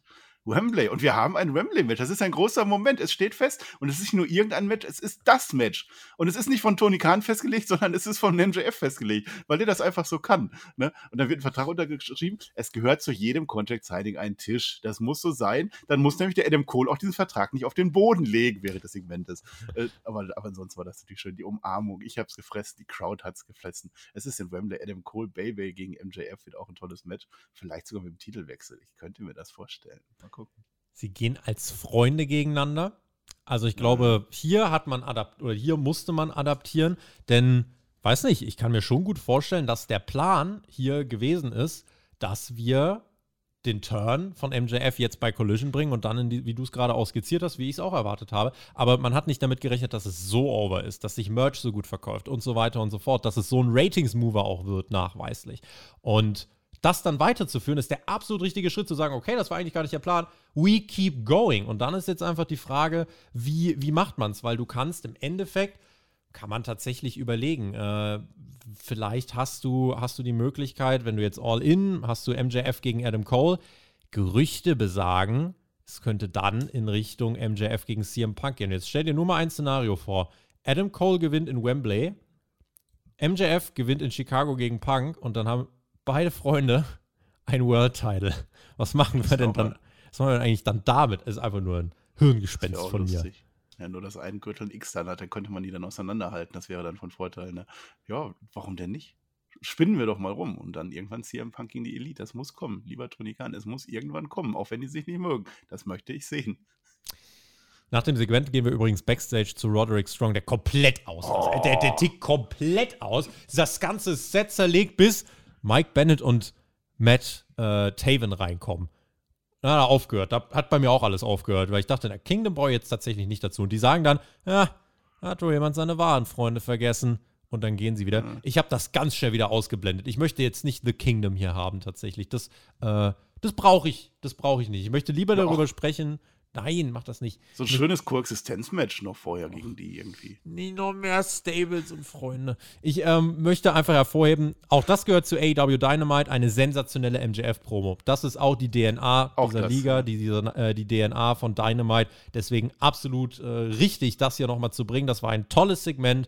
Und jetzt haben wir MJF gegen Adam Cole als Freunde gegeneinander. Fühlt sich also natürlich an wie ein guter Main-Event. Ich weiß nicht, wie es dir geht. Das ist jetzt nicht dieses Ultra-Mega-Match, sondern es ist halt im Rahmen der Storyline der, der nächste Schritt, aber es fühlt sich jetzt nicht so an wie wirklich der größte Main-Event aller Zeiten für das größte Wrestling-Event aller Zeiten, aber trotzdem ist es, ähm, ja, ist es ein Match, was sehr logisch ist, dass man das genauso macht. Und wenn sich jetzt übrigens noch einer von euch fragt, der soll ich nicht doch dahin, london-fanparty.de war das eine und nochmal der Verweis, 20 Pfund.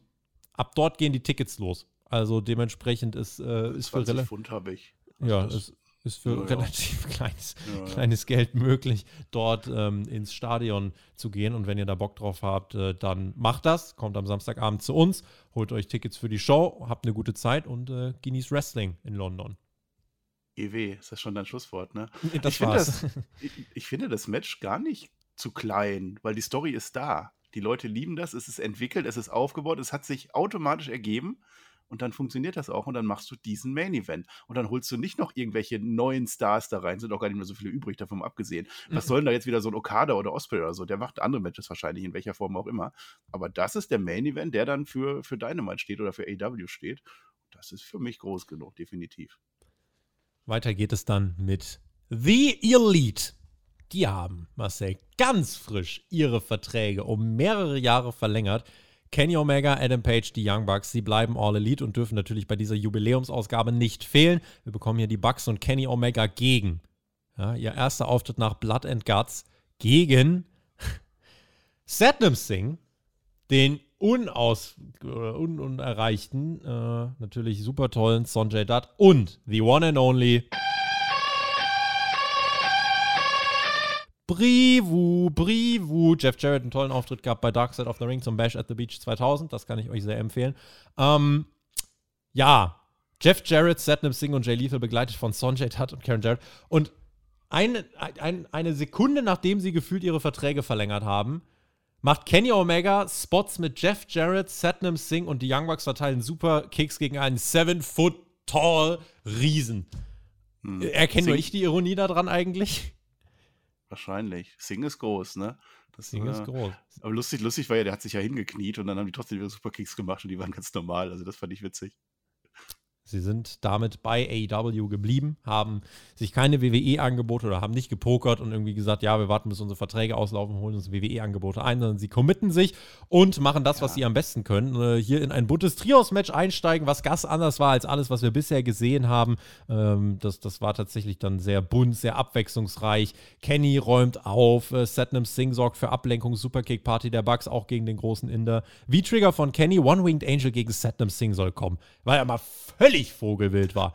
Karen Jarrett lenkt den Referee ab. Ganz viel Outside-Interference, bis, hoppla, die Hardy Boys den Safe machen und Sonjay Dutt ausschalten. Jeff Jarrett hat eine Gitarre parat, weil er immer eine Gitarre parat hat. Doch Hangman Adam Page taucht auf, ist gespawnt hinterm Ring, greift ein, hilft seinen Freunden. Buckshot gegen Jarrett, V-Trigger gegen Lethal. Kenny kreiert kurz ein Meme, äh, spielt noch ein bisschen Gitarre, dann bringt er den One-Winged Angel durch. 1, 2, 3. Das bunte AEW-Party-Match, auch das ist irgendwie Teil der Dynamite-DNA. Knapp neun Minuten, das ging gar nicht so lang. Ich habe mir aufgeschrieben, das wäre das absolut perfekte Hausshow-Match gewesen, weil, sind wir ehrlich, die haben jetzt gerade die wahrscheinlich in- wichtigste Fehde ihrer Karriere gewonnen. Und das, das ist das Follow-up. Also, ja, gut, Ja. Äh, klammer, klammer ich jetzt so ein bisschen aus. Ja, das haben wir, also die haben es nicht mehr erwähnt, sagen wir mal so. Ne? Mhm. Letzte Woche waren sie gar nicht da, diese Woche haben sie es vergessen und das stört mich dann irgendwie. Ne? Dass die Elite bei, w, bei AW bleibt, das ist sehr wichtig. Das ist ja schon Kern des Ganzen. Da kann man auch weiter was erzählen, aber die Elite war immer am besten und da bin ich wieder bei meinen Stories, die ganzen Geschichten mit dem Hangman dabei, die Young Bucks, als die noch was hatten. Auch bei Being the Elite, dass man das dann weitergespielt hat, auch da passiert relativ wenig in letzter Zeit, muss ich sagen. Auch das verfolge ich immer. Ist schade und jetzt halt Hausschau-Match, du sagst es. Du nimmst einfach drei Böse und einer von den Bösen ist auch noch groß und Ausländer, das funktioniert sowieso immer. Mehr war es dann am Ende auch nicht. Bei dem One Winged Angel habe ich mir gedacht, das ist dann wie im Computerspiel damals immer. Du drückst dann drauf aus Versehen, Mist, das wollte ich gar nicht. Und dann macht der Wrestler einfach so, oh, verdammt, oh, Mist. und, dann drückt, und dann drückt man den Knopf aber aus Versehen mehrfach scheinbar. Das ist, ja. das ist sehr lustig. ähm, ja, aber das, das ist ein Match, was eigentlich das ganz schön zusammengefasst hat. Natürlich können wir damit rechnen, also ähm, es ist, äh, wäre jetzt, wenn wir äh, annehmen, dass nach der Promo, die jetzt gleich gekommen wäre, wäre eine Musik ertönt, dann hätte sich der Meeresspiegel ad hoc erhöht und ein Loch wäre in, unser, in unsere Atmosphäre geblasen worden. Hätte es jetzt gemacht, aber hat es nicht nach dieser Promo. Was kommt danach? Äh, der Hangman verkündet nochmal, The Elite hat neue Verträge und deswegen sind wir happy hier zu sein auf die nächsten 200. Und Kenny sagt dann noch, egal ob Dynamite, Ring of Honor, Rampage, na, von mir aus auch Collision. Ihr werdet mehr von uns sehen. Aha. Wie gesagt, Good Night, Goodbye, Bang und so weiter. Wenn dann wäre natürlich Endstufe gewesen, aber ein bisschen, das ist nicht grundlos, dass man es von Punks Seite und von der Elite-Seite immer ein bisschen weiter mit befeuert. Kannst du mir nicht sagen, dass das total zufällig passiert? Das kaufe ich kein Stück weit ab. Ähm, dementsprechend, ja, das war hier ein Elite Showcase, eine nette Promo hinterher, weil viel mehr kommt dann jetzt auch nicht. Ist jetzt keine Feder erkennbar. Sie haben jetzt kein Programm für Wembley oder so. Müssen da aber eigentlich auf der Karte stehen. Dementsprechend gucken wir mal, ob die dann einfach ein Rematch nochmal bestreiten oder so. Aber eine ganz klare Richtung erkenne ich jetzt hier leider nicht. Ja, zufällig ist es natürlich nicht. Ob dann am Ende Substanz dahinter ist, das ist nochmal eine ganz andere Frage. Man kann ja mal so ein bisschen sticheln und ausschießen, das gehört ja auch immer dazu. Aber ob da Pläne sind, also was wir gehört haben, die wollen halt nicht. Und Tony Khan hat gesagt, ja, dann müsst ihr halt nicht. Hauptsache CM Punk ist wieder zurück. Ich finde es schade, ne? Weil es gehört dazu. Auch im Business war immer so gewesen. Gebt euch die Hand. Ja, macht es am Ende, auch wenn ihr euch nicht mögt, macht es fürs Business, weil diese Geschichte kann so groß werden. Nicht heute, also heute hätte ich es nicht gefühlt, hätte das nicht gebraucht nach so einem Match. Aber wenn du das anständig aufbaust, wann auch immer, das muss auch nicht im Wembley sein, das kann auch in einem halben Jahr noch sein, dann finde ich, ist das immer noch heiß. Wenn CM Punk erstmal seinen Kram macht, die Elite macht ihren Kram und irgendwann verbindet sich das, dann müsst ihr das machen. Wenn ihr wirklich Business machen wollt, dann müsst ihr das machen. Videopaket. Jetzt bin ich gleich sehr auf deine Meinung gespannt. Swerve Strickland und AR Fox melden sich. Und Fox meint, seit fünf Jahren hast du nicht mit mir geredet, Darby. Bis ich dir zufällig hier letzte Woche wieder über den Weg gelaufen bin. Ich nehme mir alles jetzt zurück, was ich dir gegeben habe. Und sie drohen dann Wayne und Darby Zerstörung an und äh, nach einem kleinen Cut besuchen sie die Buddy Wayne Academy mit Handykamera bewaffnet. Da trainiert Nick Wayne. Sie gehen da quasi einfach rein und er trainiert da mit zwei anderen Menschen und äh, lenken kurz ab. What does the fox say?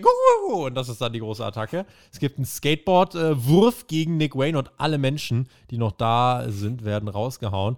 Es hatte tatsächlich kurz mal richtige Pandemie-Vibes, fand ich, wie so von so einem Cinema-Match. Und Swerve zerscheppert dann einen Bilderrahmen auf Nick Waynes Kopf, ein Bild von Wayne und seinem Papa, Buddy Wayne.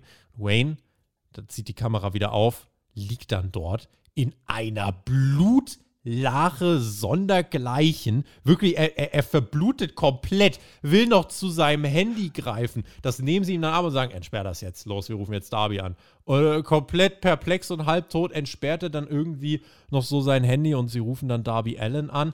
Und äh, vor allem, es ist nur ein Audio-Call. Ich habe direkt einen Videocall gemacht. Aber Swerve meint, Darby, hör zu, wenn du nicht ähm, jetzt genau zuhörst, werden noch viel schlimmere Dinge passieren. Und Swerve wirft Darby vor, AR Fox vernachlässigt zu haben, während Nick Wayne da wirklich komplett ausgeschlachtet in seinem Holzhausring liegt. Und ja, die Kampfansage von Swerve kommt und äh, sagt dann noch lässig was in die Kamera und dann gehen sie wieder. Ganz kurz nur von mir, dann bin ich erstmal sehr gespannt auf deine Meinung. Ich finde, für die kurze Zeit, die das alles läuft, ist das viel zu drüber für mich persönlich gewesen. Ich habe aber heute auch schon von Leuten gelesen, die gesagt haben, das war das beste Segment der, der Ausgabe. Wo ja. siehst du dich? Ich bin bei, der, bei, bei den letzten noch. Also beste Segment nicht, aber ich bin dabei, dass das gut war. Also einfach, der liegt da ja wirklich, das ist wie so ein im Film immer, wenn da einer bitte, oh, lass mich zurück, ah, ja. der noch genauso lange lebt, dass er noch die schnell die wichtigen Informationen preisgibt und dann, oh, das war's dann. Es war natürlich Tomatensaft, das ist ja, das haben wir im Intro so gesagt, ne? Davon mhm. mal abgesehen, äh, falschen Knopf gedrückt dann auch, ne? Ähm, ich finde, es ist deutlich besser, als wenn es einfach im Ring gewesen wäre. So diese Standard, die kommen raus und sagen, oh, äh, und dann kommt dann irgendwie, dann kommt dann Wayne raus und sagt, oh, äh, und dann machen wir ein Match. Dann man hat sich was einfallen lassen. Du sagst Pandemie-Vibes, mach das doch öfter. Also da würde ich tatsächlich mal in der WWE kritisieren. Die machen es sehr selten in letzter Zeit. Also seit, seit einigen Zeiten. Da war früher viel öfter sowas wie Bukati oder so. Da ging es dann einfach mal irgendwie raus äh, mit, mit Steve Austin in den Supermarkt. Sowas macht man selten. Und dass man dort vor Ort was dreht, dass man sich was überlegt hat, das finde ich, das finde ich in Ordnung. Das hat mir gefallen. Das war jetzt natürlich nicht das beste Segment. Das war jetzt auch nicht hochwertig produziert, aber es hat ausreichend für mich das zumindest größer gemacht, dass ich zumindest etwas interessiert bin. Ich bin nicht ganz interessiert, weil es sind halt wieder vier, fünf, sechs, sieben Leute in dieser Mogul Embassy und dann hast du auf der anderen Seite auch wieder sechs, sieben, acht Leute Leute. Das ist natürlich ein Problem. Ansonsten die Begründung, die gesagt wird, ist da. Das finde ich schon mal gut, weil es war ja wirklich so, Darby Allen, die äh, hat gesagt, ja, äh, es, es gäbe mich nicht ohne dich. Und dann ist ja durchaus berechtigt, wenn AR Fox sagt, ja, warum hast du mich da nicht angerufen? Wo war denn das mhm. Dankeschön, als du deinen großen Vertrag gekriegt hast? Das ist natürlich eine ganz simple Story, weil das, ist, das hört man immer wieder. Aber es kommt aus dem Real Life, dann ist es immer besser und es ist plausibel nachvollziehbar. Und das sind die guten Stories. Also wegen mir, das hat bei mir durchaus positive Vibes geweckt. Ja, also das, das stimmt, da bin ich auch bei dir. Tatsächlich ist es auch hier, genau wie bei Trent, Penta, Moxer, einfach so diese, die Kürze der Zeit und was dann aber alles schon passiert ist, finde ich, ist halt extrem krass. Ich finde es dann eleganter, wenn sich das ein Stück aufbaut. Und du zum Beispiel uns die Verbindung von Darby und AR Fox, die hat man uns genau eine halbe Show präsentiert. Ja, und dann war sie tatsächlich schon wieder weg. Das hätte man vielleicht ein bisschen länger machen können. Und das Segment ja, bei dafür, mir. Dafür ist es aber auch unten an der Karte angesiedelt. Das ist ja keine Main-Event-Story für das Wembley. Stimmt. Richtig. Das wird auf ein Tag Team Match bei All In, denke ich, hinauslaufen. Also Swerve und AR Fox gegen Darby und Nick Wayne. Ich fand das Segment tatsächlich, also mir war es zu viel Blut. Ich hätte das auch gekauft, ohne dass Nick Wayne da irgendwie drei Liter wegsaftet. Aber ja, hätte man ihn einfach nicht ausschlachten müssen. Trotzdem, also es ist, ein, es ist ein Engel, mit dem man mutig ist, mit dem man auch tatsächlich zeigt, ja, wir machen hier keine halben Sachen, sondern auch der Nick Wayne, der nimmt alles mit. Ja, also wenn ihm gesagt wird, du läufst bitte jetzt aus, dann läuft der aus mit allem, was er hat. Und intensives Segment, mir ein bisschen zu drüber, ist einfach eine Geschmacksfrage. Wenn es euch gefallen hat, schreibt es uns auf jeden Fall in die Kommentare, auch wenn es euch nicht gefallen hat, das fände ich sehr spannend. Und ja, dann gucken wir mal, wie sich diese Story jetzt weiter hochschaukelt und ob nächste Woche dann, keine Ahnung, vielleicht ist dann tatsächlich mal Zeit, Gliedmaßen abzutrennen. Also, wo, wo es denn jetzt mal weiter? Ja, ja, wie bei Monty Python, ne? Fleischwunde, wer es weiß. Ja. Jetzt ein Match, was so ziemlich, wir haben jetzt die ganze Zeit gesagt, das passt zu Dynamite eigentlich passt das hier wirklich überhaupt gar nicht zu Dynamite. Das hat ja, lass gar das nichts doch weg und mach den Parking Lot Brawl zehn Minuten länger. So. Hätte ich mehr von gehabt. Ja. Eigentlich passt das nämlich jetzt gar nicht zu Dynamite und damit passt es auch wieder zu Dynamite, denn es ist ein random Ring of Honor World Tag Team Championship Match von Commander und El Hijo del Vikingo gegen Ozzy Open. Die haben den Titel frisch bei Death Before Dishonor vor ja, kurzer Zeit gewonnen und ohne Disrespect, das ist halt auch die Art von Match, die, glaube ich, eine Zeit lang viele Fans ein bisschen vergrault hat oder die Momentum aus den Shows rausgenommen hat, weil, keine Ahnung, das hat jetzt nochmal ein Tag-Team-Match um, um, um Titel, die nicht relevant sind, mit Leuten, die überhaupt nicht irgendwie im TV eine große Relevanz haben und wenn dann nur um zu verlieren, mal kurz. Dementsprechend, naja, es ist ein internationales Tag-Team. Spectacle, wenn ihr das so möchtet. Ein Singles-Match hätte, fand ich, dieser Show jetzt besser getan, mal irgendwo zwischendrin. Match war aber nicht schlecht. Also, das, da kann man, finde ich, gar nicht irgendwie dran deuteln in mir hat es halt nicht viel ausgelöst, aber auch hier haben sie es geschafft und das muss man anerkennen, ganz egal davon, was wir von diesem Match halten. Fakt ist, nach unfassbaren und spektakulären Spots steht die Crowd, die Halle chanted, holy shit. Also live vor Ort ist das ein unfassbares Erlebnis. Die springen übereinander, zeigen Destroyer, natürlich auch Commander, der wieder über die Seile läuft. Und dann ist es aber das Finish, womit wir rechnen konnten. Es sind knapp 10 Minuten und da besiegt Aussie Open die beiden mit dem Pin von Fletcher an Commander nach dem Coriolis. Und damit ja, Titelverteidigung. Und mehr passiert dann eigentlich auch nicht. Viel mehr habe ich eigentlich auch gar nicht dazu zu sagen.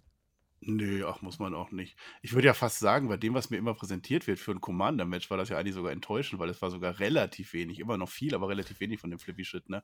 Aber es war das, was es war. Es war ein Ring of Honor World Title Match in einer nicht Ring of Honor Show.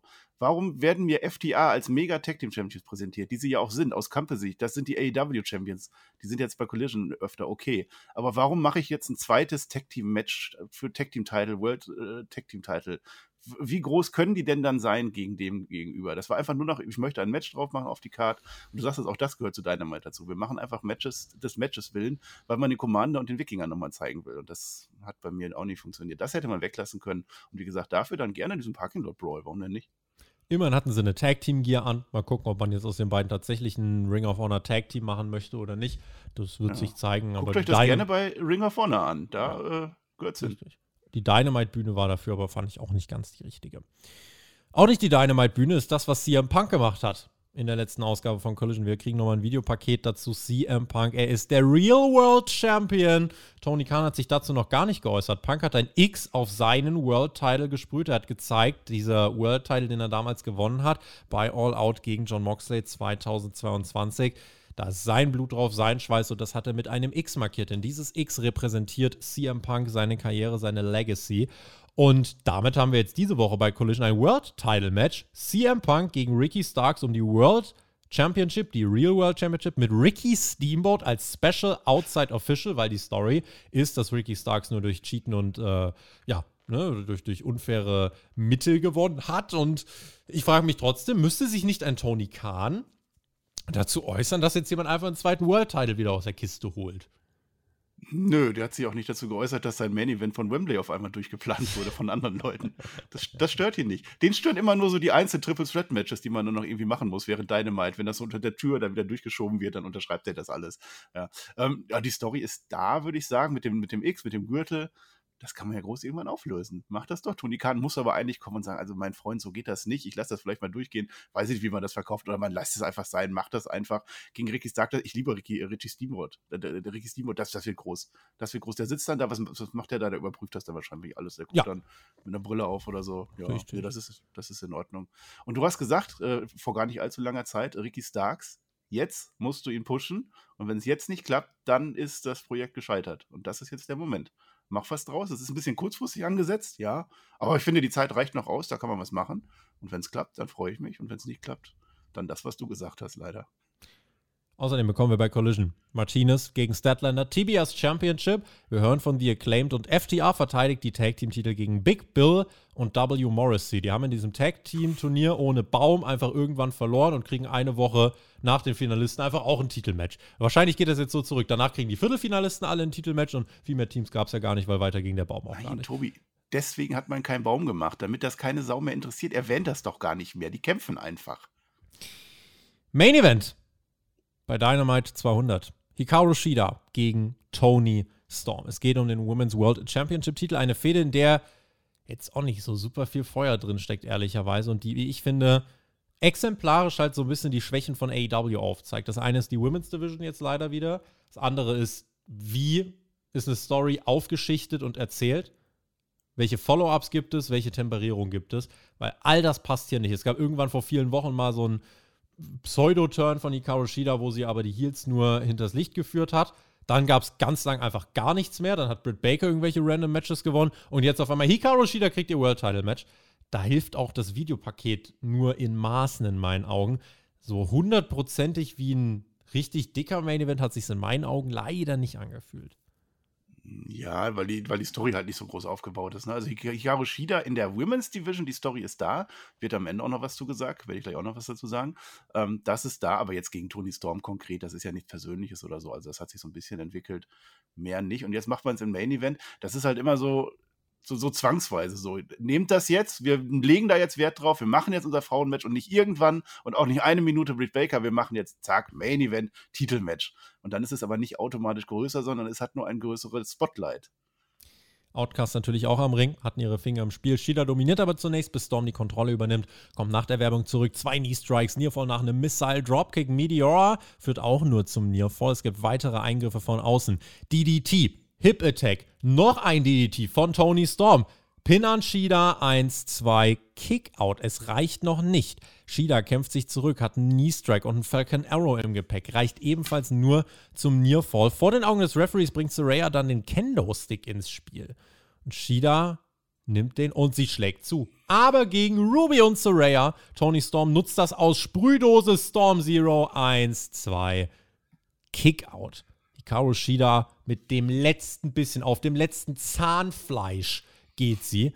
Und sie hat noch einen kleinen Konter in sich stecken. Eine letzte Aktion, die sie noch in den Knochen hat. Es ist ein Roll-Up, es ist ein Reversal am Boden, es ist ein Einroller. Eins, zwei und 3. Und nach 13 Minuten ist Hikaru Shida neuer AEW Women's World Champion zum zweiten Mal. Und wir haben in unserer Jubiläumsfolge, Marcel, einen Titelwechsel. Wir haben Konfetti, wir haben eine große Party und wir haben eine Happy Hikaru Shida. Ja, die hat sich gefreut. Ich habe mich auch ja. gefreut über das Konfetti am Ende. Das Oder? ist ja Sommer, Sommerquiz-Vibes. Muss ja bald auch kommen. Wir haben ja Sommer, da müssen wir auch Sommerquiz machen. Ne? Ähm, naja, es ist halt, du hast gerade gesagt, wenn es groß sein soll, dann muss es auch groß machen. Da war das Match jetzt so groß? Nein, von dem, was ich gesehen habe, war, war viel Standard dabei. Die Match-Story okay. Äh, sie hat halt, es ist halt drei gegen eins. Ist halt auch dumm, dass sie alleine kommt. Da ist ja nicht, ist ja nicht nur die Tony Storm, sind ja auch noch dabei äh, Florence Pugh und äh, Shotzi oder so, oder wer das auch immer war. Ne? Äh, ich fand's, was mich auch rausgenommen hat, wenn du es groß machen willst, dann mach nicht zwei Minuten vor dem Ende Werbung für Jack Perry gegen RVD. Das äh, sollte man dann vielleicht wann anders platzieren. Das hat mich gestört. Ähm, Spray ins Auge, das ist dann wieder so böse, böse Heels und dann der Einroller, das hat funktioniert, weil die Crowd freut sich. Und wenn die Crowd sich freut und wenn das mhm. der Moment ist, ja, dann hat es funktioniert. Am Ende leichte Fehler. Ich weiß nicht, ob die Abstimmung nicht war, ob sie den Ref nicht gehört haben, äh, weil die, die, hängen ja noch so ein bisschen da in der Position. Ne? So, ich glaube, zwei Sekunden zu lang liegen sie dann da und denken, jetzt ist erst vorbei. Das war ein bisschen ja. merkwürdig. Bei Dynamite muss ich das kritisieren, weil dafür sind wir ja jetzt hier, da achtet man auch auf sowas ja, Hikaru Shida. Und jetzt erzählt sie, jetzt wird nämlich im Nebensatz erzählt von, äh, ich glaube, Excalibur war das, warum das jetzt so wichtig ist für die Hikaru Shida. Na? Weißt du gerade nicht. Nee. Es wird nämlich gesagt, weil es jetzt ist, dass sie das allererste Mal vor Fans verteidigen kann. Ah. Und deswegen ah. hat man das aufgebaut. Und das war der Grund dahinter. Also Karushida ist die am längsten regierende, die Regentschaft damals 372 Tage. Das heißt, es ist halt Dynamite Classic, Classic. Deswegen kann sie das dann machen. Sie ist die erste neben Tony Storm, die zweimal Women's Champion wurde. Auch das hat gepasst. Und dann war das damals so, sie hat ja gewonnen gegen Nyla Rose. Das war im Daily's Place. Alles im Daily's Place. Es war die mhm. Pandemiezeit. Gegen, verteidigt gegen Penelope Ford, Thunder Rosa, Big Swole, Nyla Rose nochmal. Anna J, Abaddon, Rion Mizunami, ich habe es mir aufgeschrieben, Tai Conti, alles im Daily Place. Und dann das erste Match vor Fans, Double or Nothing 2021, 5000 Leute durften rein, hat sie dann verloren gegen Britt Baker. Das heißt, der Moment wird jetzt aufgebaut, wahrscheinlich Wembley oder wo auch immer, wird dann die gute Hikaru Shida das allererste Mal ihren Gürtel vor Fans verteidigen können. Mhm. Das kann man als Story machen. Das wäre auf jeden Fall mehr, als man bisher mit dem Women's World Title gemacht hat, weil Tony Storm war schlicht nicht wirklich präsent in den letzten Wochen. Der Moment war schön gemacht, Shida feiert, Konfetti, das zelebriert man. Wenn man es macht, dann so. Ja, und im Endeffekt, es war für mich ein solider Main Event. Das war das dritte 13-Minuten-Match bei dieser Show. Das erste, das zweite und das letzte Match waren nahezu exakt gleich formatiert, auch mit Werbung und so weiter und so fort. Das fand ich war ein bisschen auffällig.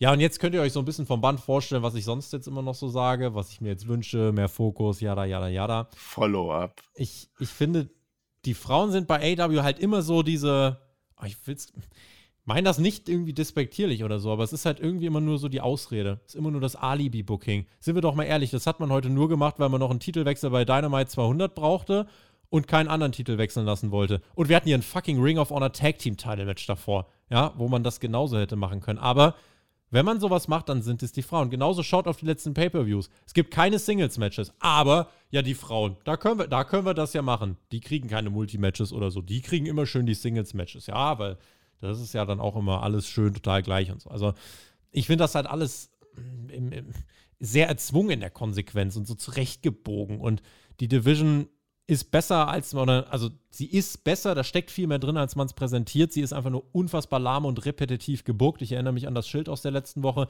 Da helfen jetzt solche kleinen Momente, finde ich auch nichts. Das, was man jetzt macht, das hat man schon öfter gemacht. Das versandet aber, weil man kein Follow-up liefert. Und ich glaube, AW würde halt viel Kritik ernten, wenn man jetzt Frauenmatches ganz weglassen würde. In den Media Calls mit Tony Khan gibt es teilweise jetzt auch schon immer mal die Nachfragen: Ja, warum ist das nicht der Main Event mit den Frauen? Ja, weil es halt einfach auch nur konstruiert und erzwungen ist, sind wir doch mal ehrlich. Ja, das war jetzt hier kein krasses Main-Event-Match von, von irgendeinem Faktor her, außer, ja, wir brauchten einen Titelwechsel und ja, die Frauen. Und da will ich wirklich gar nicht mhm. irgendwie da, dagegen gehen, dass es die Frauen sind, sondern einfach nur, dass es mir zu viel Alibi-Booking ist und man es einfach nur macht, weil man denkt, ja, wir, wir müssen halt jetzt die Frauen irgendwo noch unterbringen. Mir wäre es lieber, wenn man wirklich einen Plan hat und die Frauen auch wirklich in die Show bringt, weil man was vorhat. Nicht, weil man muss, sondern weil man wirklich was vorhat. Und das wünsche ich mir für die nächsten Wochen. Ja, ja, das ist ein wichtiges Thema. Das stimmt auch wirklich immer bei, bei AW. Ne? Das zieht sich so durch. Sprengt jetzt hier ein bisschen den Rahmen, aber ich, ich, ich finde auch, du musst. Das Talent ist da. Du musst was erzählen. Du musst irgendwie dir was überlegen, diese Division groß machen. Dann freuen sich die Leute auch. Deswegen wirkte das tatsächlich ein bisschen random, dass es jetzt Hikaru Shida ausgerechnet war. Zumal du ja auch die Story innerhalb äh, der drei, äh, der drei da hast, der Outcast. Hätte man ja vielleicht auch irgendwas spielen können, wie auch immer, hat man nicht gemacht. Ähm, es ist so ein, ja, du sagst es Alibi, ne? Also wir müssen jetzt ein, ein Match machen. Ich glaube, der Show hätte es gar nicht so schlecht getan, wenn man das Titelmatch, das Tag Team Titelmatch von Collision hier reingepackt hätte. Dann lässt du das andere Tag Team auch noch weg. Dann hast du dann am Ende den großen MJF Adam Cole Moment. Das bleibt dann in Erinnerung. Und dann kannst du ja dieses Frauenmatch noch ein bisschen weiter aufbauen. Und dann machst du das nächste Woche, übernächste Woche. Oder dann stattdessen bei Collision, dass du dann mhm. da dann Hikaru Shida den Moment gibst. Vielleicht wäre das eine Möglichkeit. Ansonsten geht es nur über die Darstellung. Und es geht. Guckt euch Stardom an zum Beispiel. Gucken nicht viele, aber das ist eine Frauenpromotion, wo wunderbares Wrestling mit wunderbaren Stories kombiniert wird. Da funktioniert es. Warum sollte es nicht bei Dynamite funktionieren? Das liegt ja. nur an Tony Khan am Ende des Tages. Richtig, also dass gerade Julia zum Beispiel, fällt mir da sofort an bei Stardom, da gibt es einfach viele Charaktere in den letzten Jahren durch gezieltes Storytelling, weil sich auch an der Führung einfach viel geändert hat, profitiert haben, die jetzt ein Name sind und die dort wirklich viele tolle Shows veranstalten, die auch wirtschaftlich erfolgreich sind. Und es geht, und auch bei AW würde es gehen, aber ja, es ist halt, ne, dazu kommt natürlich jetzt die Verletzung von Jamie Hater, die Wembley nach aktuellen Plänen ver verpassen wird, was so unfassbar bitter einfach nur ist auf allen ja. Ebenen. Ähm, das wird wahrscheinlich eines der ersten Pläne gewesen sein, ne? Ja. ihr dann den Wembley den Gürtel zurückzugeben. Ja, das kann ich mir vorstellen. Aber ja, Plans change. So ist das leider im Wrestling. Da hat Tony Khan schon oft genug mit äh, arbeiten müssen, dass es kurzfristige Verletzungen gab. Liebe Grüße an die erste Forbidden Door Auflage. Aber Schwamm drüber, so ist das. Das war unser Main Event, Marcel. Das war AEW Dynamite 200 und jetzt gehen wir ins Fazit und fragen uns, wie gut war diese Jubiläumsshow? Ich hätte den Boss noch gerne gehört. Kleine, kleine Anmerkung noch hätte man so oft, weil der war auch in der ersten Folge dabei gewesen, dass man die nochmal reinbringt. Ähm, wie gut war die? Also es hatte, hatte seine Momente. Ne? Es ist viel passiert. Also AVD haben wir gehabt. Wir haben einen Titelwechsel gehabt, steht auf dem Programm. Ja, warum denn nicht? Die Elite hat ihr Match gehabt. Sie haben gesagt, wir haben, yay, unterschrieben. Freuen wir uns alle. MJF Adam Cole trägt das Ganze weiter. Dieses, es war ein Contract Signing, so muss man es bezeichnen. Fand ich sehr gut, hat funktioniert. Adam Cole, dieses Lächeln, guckt es euch an. So. Der hat wahrscheinlich auch viel Mundwasser getrunken. War es die beste Dynamite? Nein so, so toll fand ich sie jetzt auch nicht. Letzte Woche hat uns allen nicht so gut gefallen. Ich glaube, da waren noch die Kommentare eindeutig. Da ist dann natürlich eine Steigerung.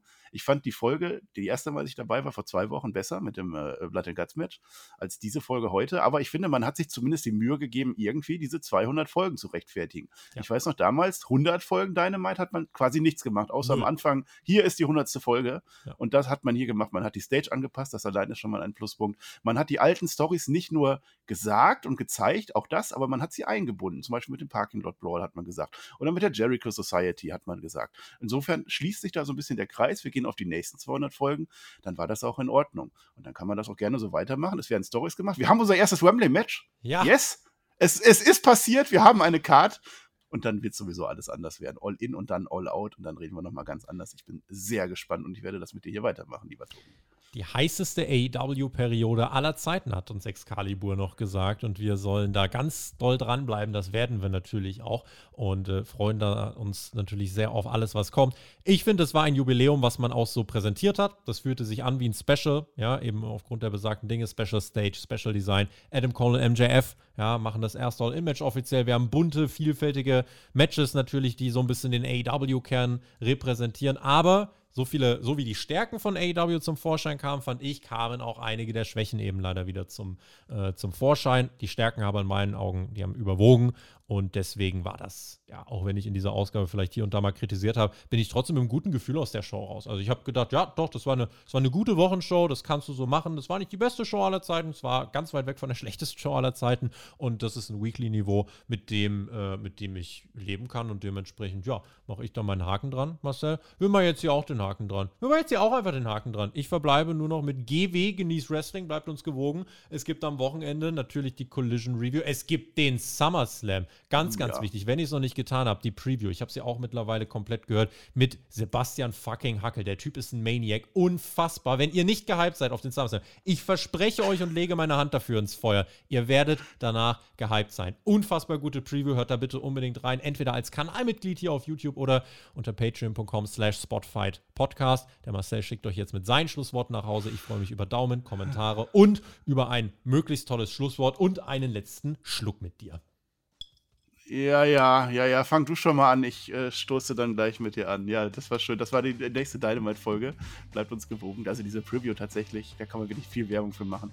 Hört euch das an. Also Sebastian Hackel, er schafft es, der, der schafft es, alles interessant zu machen. Also ich wusste nicht, dass ich so gehypt bin auf diesen SummerSlam, bis ich mit dem Sebastian Hackel und dem Herrn Flöter drüber geredet habe. Hört euch das an. Natürlich NXT, mein Steckenpferd, wird diese Woche dann auch wieder kommen. Wir sind nach dem Great American Bash. Unser Ilya hat es leider nicht geschafft und der böse Dirty Dominic, er ist immer noch da. Da müssen wir uns mit weiter rumquälen.